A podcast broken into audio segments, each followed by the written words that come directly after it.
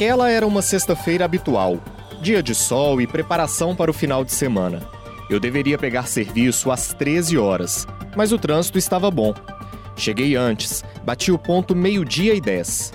Eu não imaginava que 18 minutos depois, tudo começaria a mudar na redação.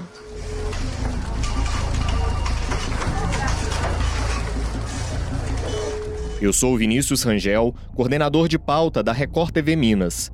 No episódio de hoje, com a ajuda de alguns colegas, nós vamos te contar os bastidores da cobertura da tragédia em Brumadinho.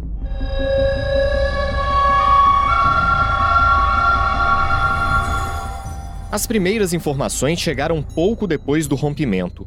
Por telefone, telespectadores falavam que a barragem da Vale, em Brumadinho, tinha ido ao chão mas ninguém tinha uma foto ou um vídeo para enviar.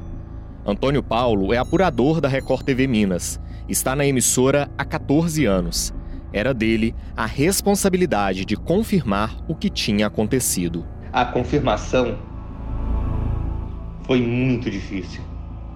Ninguém estava atendendo, ninguém dizia nada, só que estava a caminho de Brumadinho. Então a gente pensou, para quem que a gente vai ligar? Eu liguei para dois primos meus que trabalham na Vale, eles estavam lá em Itabira e eles não estavam sabendo de nada, ou diziam que não estavam sabendo de nada. Em casos como este, a redação toda se movimenta para entender o que de fato está acontecendo.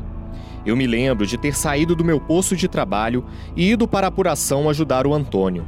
O balanço geral estava no ar naquele momento e nós precisávamos informar os telespectadores. Luciane Santiago é a editora-chefe do programa há 11 anos e se lembra bem daquele dia. As primeiras informações e vídeos chegando era de uma lama passando. Foi a primeira imagem que a gente recebeu foi de uma lama.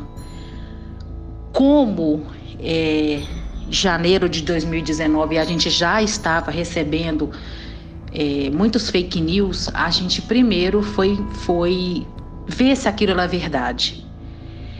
E ao mesmo tempo a gente não conseguia falar em Brumadinho. Mas isso tudo dura menos de dois, três minutos. Nessa mesma hora, a redação já foi recebendo vídeos, telefonemas e a gente tinha certeza que a barragem tinha se rompido. Mas até então a gente não sabia do volume que foi aquela tragédia. Então a gente consegue ligar e fazer contato com uma pessoa muito forte dentro da Defesa Civil do Estado essa pessoa já estava formando o gabinete de crise. Ele não podia falar comigo no telefone. Antônio, não posso atender, estou indo para Brumadinho. Deu. Rompeu barragem lá? Sim. Teve muita vítima? Sim, teve. E desligou o telefone. A partir daquela confirmação, já com a triste experiência vivenciada com a tragédia em Mariana, nós sabíamos que a situação era de catástrofe. A informação correta precisava ir ao ar. Como já estava tudo confirmado, eu avisei ao nosso apresentador, Mauro Tramonte, que teria acontecido. O Mauro então fez a nossa primeira chamada. A gente foi a primeira equipe a noticiar que tinha se rompido uma barragem e que a gente até então não sabia a gravidade e o volume né, do, do que estava acontecendo, mas a gente já avisou o telespectador. E nesse momento a gente foi recebendo muitos vídeos, muitos vídeos, e a apuração me ligava e falava: a gente tem vídeo, a gente tem vídeo. O que eu fiz? A gente parou toda a redação, todos os editores do Balanço Geral, e eu virei falei assim: gente, vamos agora tirar essas imagens e vamos colocar no ar com informação. E atenção, imagens do rompimento da barragem entre Mário Campos e Brumadinho. Olha, olha lá, olha aquilo. Até agora não se sabe se tem vítima. Helicóptero dos bombeiros sobrevoou também a região procurando pessoas ilhadas. Todas as casas às margens do rio Paraupeba foram interditadas devido ao aumento do nível do rio Paraupeba e o risco de atingir as casas. O museu Inhotim não foi atingido, mas o local está fechado para preservar as obras e os visitantes. A Defesa Civil Estadual confirma o rompimento, mas ainda não sabe em que local exatamente. Não é possível, né, gente? Não é possível, é outra coisa. Olha ali, essas são imagens aí do rompimento. Esse que você acabou de ouvir é o apresentador Mauro Tramonte, que conta como foi difícil dar a notícia ao vivo. A hora que nós ficamos sabendo dessa notícia, em que eu recebi no ponto, olha, estourou uma barragem em Brumadinho, me arrepiou até a alma, sabe? Porque quando você fala em barragem, você já espera o pior. Mas eu não esperava que fosse tão pior desse jeito, né? Ou seja, uma tragédia que já estava anunciada, que já era anunciada, infelizmente, né? Porque já tinha rompido uma barragem anteriormente. E depois, quando essa aí aconteceu, eu, eu fiquei assim, né? É, naquela situação, puxa vida. Eu querendo dar notícia, trazendo a notícia, mas torcendo para que tudo é, é, não passasse só de danos materiais, nada de vida, né? Então foi tudo muito repentino, tudo muito rápido e, ao mesmo tempo, tudo muito triste, né? Até esse momento, todo jornalista ele fica preocupado em cuidar da notícia, fica preocupado em passar informação e a gente é, não, não tem noção do que, do que do que o nosso coração está sentindo. Eu aquele momento eu não era a Luciane do que eu sou, né, a Luciane. Eu era a Luciane, editora-chefe, que precisava de passar aquela informação, deixar o telespectador informado. Mas uma, uma, uma imagem me chamou atenção. É, eu estava nessa loucura de passar informação por Mauro, atendendo ligações e tudo. E aí eu falei, gente, põe no ar, vamos colocar o helicóptero no ar. E eu falei, Mauro, vai narrando. E o Mauro foi narrando. E eu naquela loucura, eu não prestei atenção na imagem. Eu estava mais preocupada em pegar mais informações para suprir o Mauro de informações.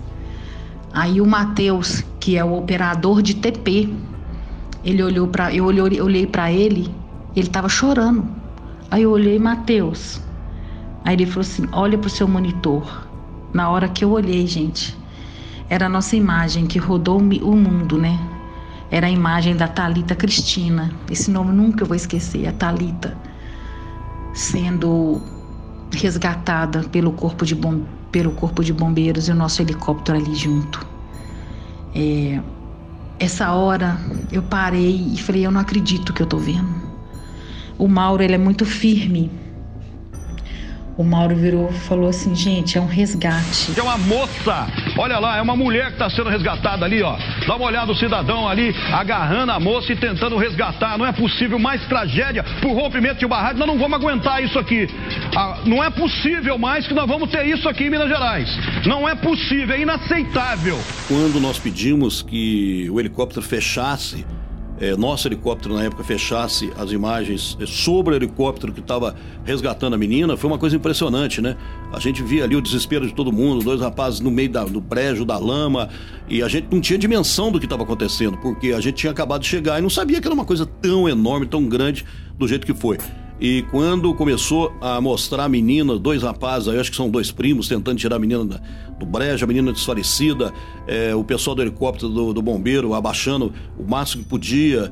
É, eu olhei e falei, puxa vida, é uma pilota que tá lá. Eu achei ma mais interessante ainda da pilota tá ali, né? Aquele negócio todo, aquele, aquela adrenalina em cima de todo mundo. Sabe, foi uma coisa muito, muito marcante aquilo ali. Tanto é que essas imagens que foram exclusivas do Balanço Geral, elas rodaram o mundo todo, né? Ao mesmo tempo ali em que a gente torcia para que nada tivesse acontecido. A produção tinha preparado para a tarde daquela sexta-feira oito pautas. Assuntos do dia a dia, como economia, cidades, dicas para curtir as férias. Todas foram desmarcadas e as equipes redirecionadas para Brumadinho. Uma delas foi a do repórter Rodrigo Dias. Eu estava indo para Ibirité fazer uma reportagem sobre furto à padaria quando a gente ouviu pelo rádio, eu e a minha equipe, nós ouvimos pelo rádio que havia acontecido esse rompimento da barragem. É, alguns minutos depois, cerca de meia hora depois, alguém da, da minha chefia entrou em contato comigo e falou para a gente interromper aquela reportagem e seguir, né, nós seguirmos para Brumadinho. É, no caminho a gente teve dificuldade porque né, os acessos, um dos acessos ele estava impedido e a gente chegou assim, praticamente junto com algumas equipes dos bombeiros, também algumas equipes da Polícia Militar. E pelo caminho, a gente encontrou muita gente falando: vai, vai, é ali mesmo, foi lá mesmo que aconteceu, pode seguir esse caminho aí, mostrando, indicando o caminho, né? E quando, quando a gente chegou, é, o que eu encontrei foram é, famílias desesperadas, é, muita gente chorando e muita gente tentando entrar na lama para encontrar irmão, para encontrar o pai. Na redação, os telefones, o WhatsApp e as redes sociais não paravam. Por todo canto chegavam relatos do que estava acontecendo. O desespero era real e já sentíamos o peso e a dor de tantas pessoas. Um dos telefones que eu atendi era do motorista dos donos da pousada Nova Estância. Alexandre estava sem rumo, dizendo que tinha deixado os patrões lá e que não conseguia contato com eles. O local, que era famoso e frequentado por diversos artistas, foi varrido do mapa pela lama da Vale. Eu lembro que eu encontrei algumas pessoas que queriam acessar a pousada que acabou soterrada, só que as pessoas não sabiam que a pousada tinha sido soterrada.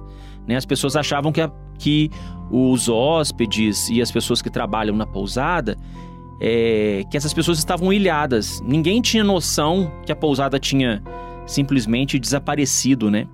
E eu lembro muito bem que eu perguntei é, o que que aonde ficava a sede da Vale, né, naquele mar de lama, né? Porque a gente eu não conhecia o local, então não tinha como eu identificar. E aí alguém me falou, falou, olha, ficava naquela região ali, naquele naquele monte ali, e não tinha nada. Aí eu falei assim, mas o que que funcionava ali além da sede? Ah, tinha a, o refeitório.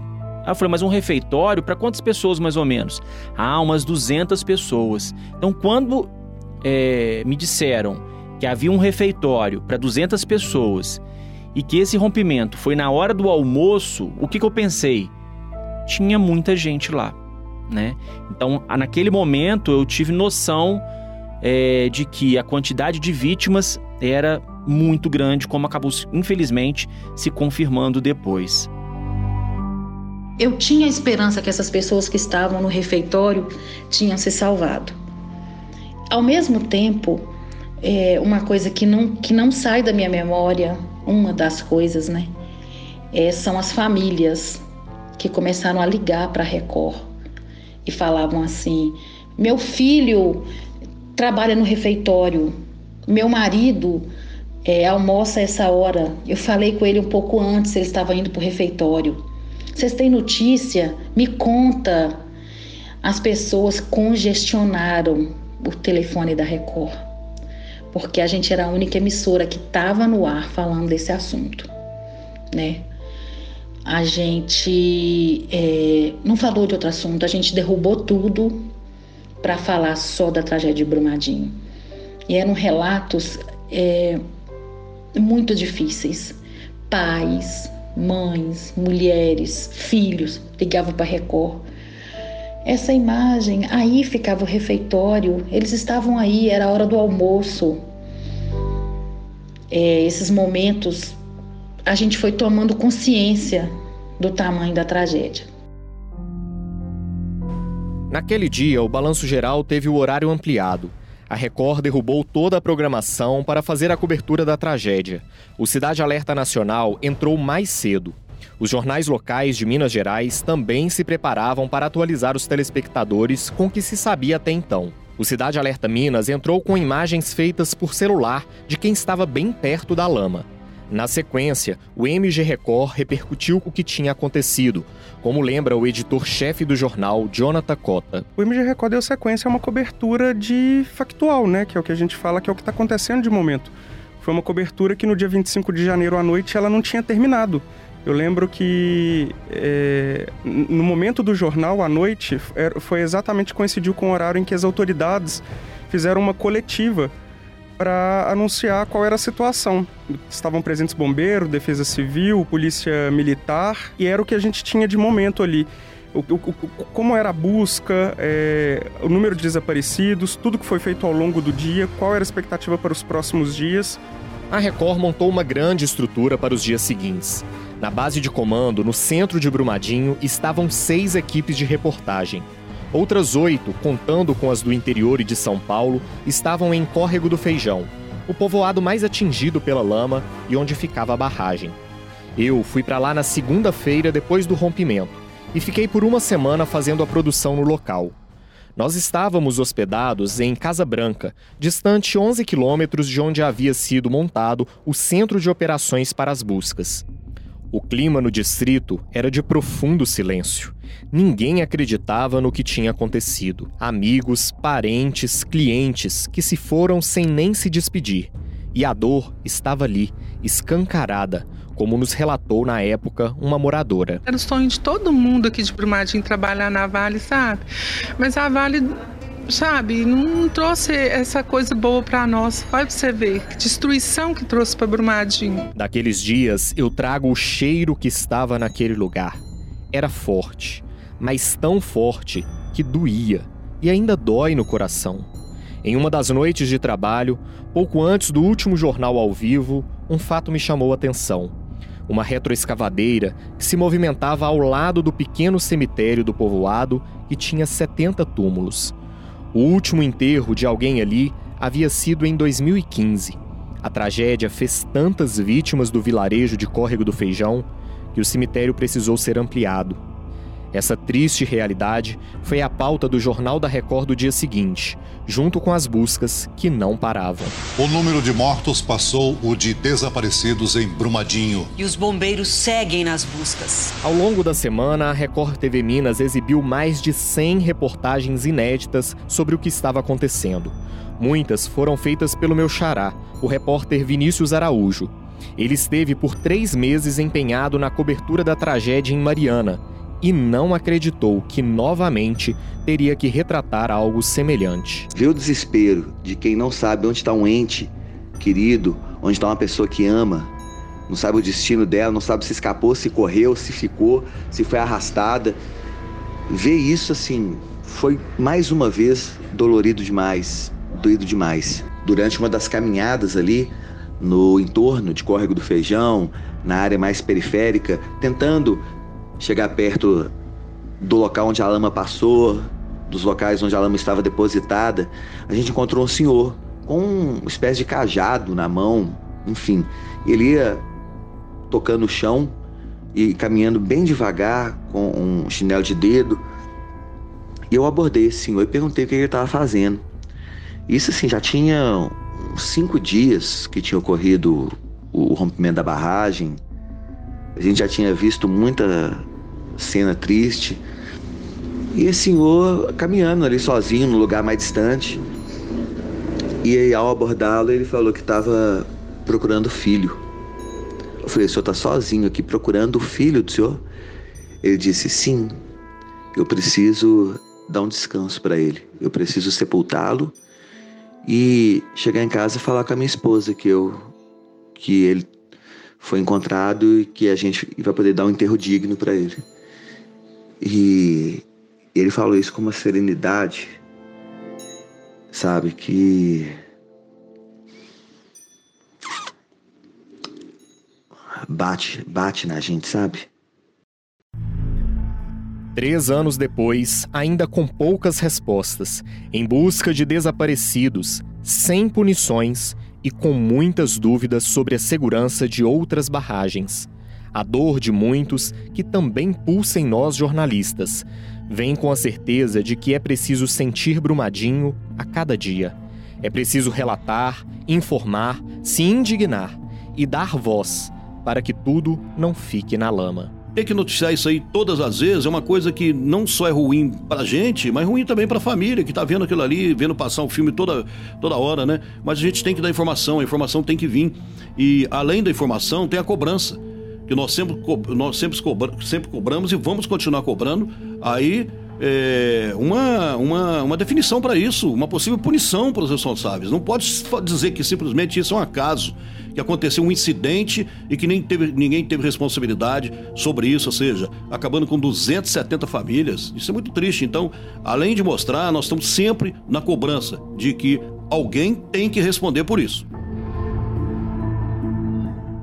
foi realmente assim um desafio muito grande. Eu acho que com certeza o maior desafio, né, da, da minha carreira, eu preferia não ter, não ter participado desta cobertura, eu preferia que isso não tivesse acontecido. Né? É assim que eu, que eu me sinto, porque é, não dá para se orgulhar de fazer parte da cobertura de uma tragédia como essa. Eu penso assim. Né? O ideal é que a gente é, transmitisse apenas notícias boas, mas infelizmente na nossa profissão a gente tem também que levar esse tipo de informação, né? E, e é muito difícil, né? Assim como para os bombeiros que têm que atuar lá resgatando as vítimas, para os médicos, né? É, para os policiais, é, para nós também, né, jornalistas, é muito difícil acompanhar de perto o sofrimento dessas pessoas. Quando aconteceu Mariana, né, que também foi a maior tragédia ambiental que esse país já viveu. E a gente viu cenas horríveis, né? As famílias andando a noite inteira à procura de um lugar seguro. É, as pessoas em hotéis perderam tudo, uma vila inteira acabou. A gente achou que tinha aprendido, mas a gente não aprendeu. A gente não aprendeu. A tragédia de Brumadinho, ela nos choca porque ela foram vidas humanas. Foram mais de 200 famílias. Seis corpos ainda não foram enterrados. Seis famílias vivem o luto diariamente.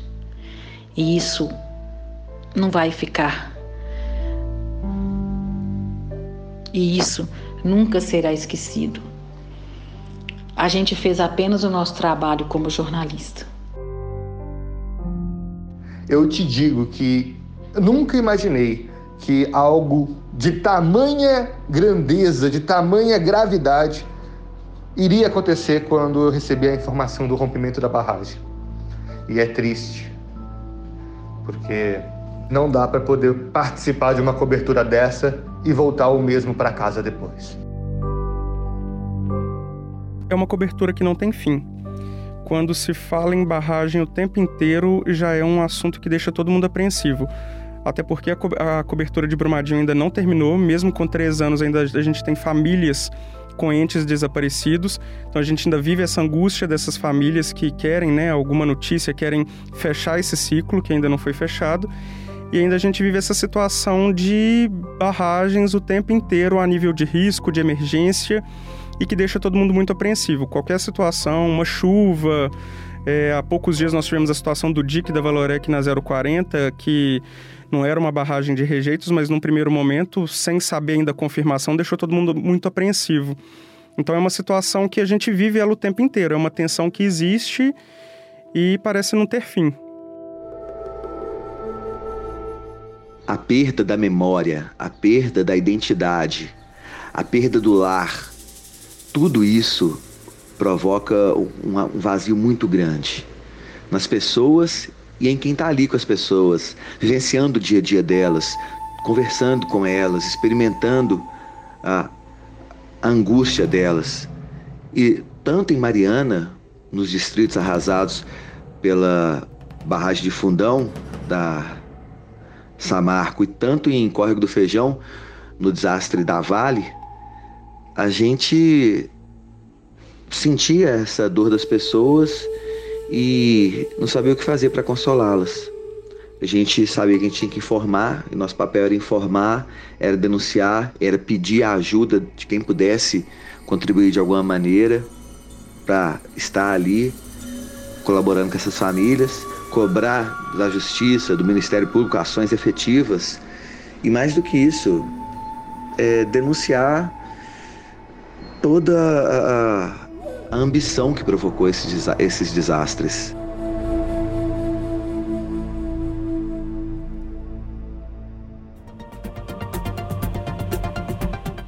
Este podcast teve produção de Vinícius Rangel, com edição de texto de Flávia Martins e Miguel, edição de áudio Diego Fialho, direção de jornalismo Marco Nascimento.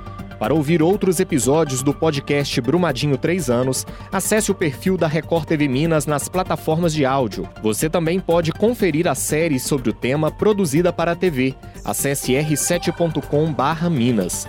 Nos siga ainda nas redes sociais: Facebook, YouTube, Instagram e Twitter. Arroba Record TV Minas.